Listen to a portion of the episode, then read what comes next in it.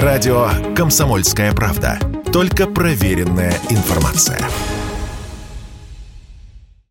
Россия и Беларусь. Время и лица. Здрасте, здесь Бунин, и сегодня я вспомню о школе. Первые попытки усадить школоту за парты на территории современной Беларуси датируются еще концом XVIII века. После ликвидации монашеского ордена иезуитов их имущество конфисковали в пользу светских властей. И, соответственно, монашеские иезуитские школы стали общественными училищами. Но ученики там были все сплошь великовозрастными, а про начальную школу тогда особо никто не думал.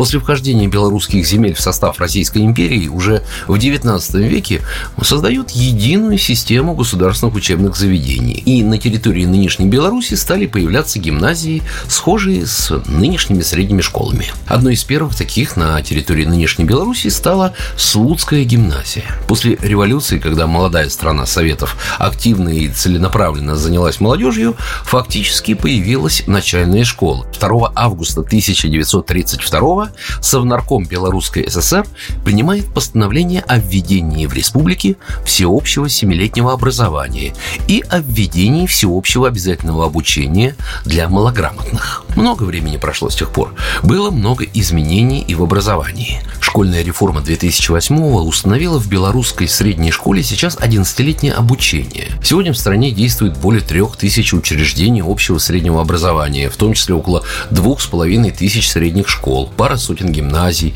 гимназий-интернатов, столько же учреждений специального образования и несколько десятков лицеев. Многие эксперты, кто сравнивает российскую и белорусскую систему образования, считают, что по сравнению с Россией масштаб реформ в области образования в Беларуси, ну, скорее косметический. Как раз в ходе реформы 14-летней давности многие скоропалительные псевдоноваторские предложения были остановлены, причем это сделано было централизованно, на самом высоком государственном уровне. Причем, несмотря на кажущийся консерватизм и вроде бы выжидательную тактику, сама политика реформирования образования в Беларуси более порой гибкая гибкое, чем в России. О смелости смотреть реалиям в глаза говорит хотя бы цитата президента Беларуси Александра Лукашенко, произнесенная им несколько лет назад.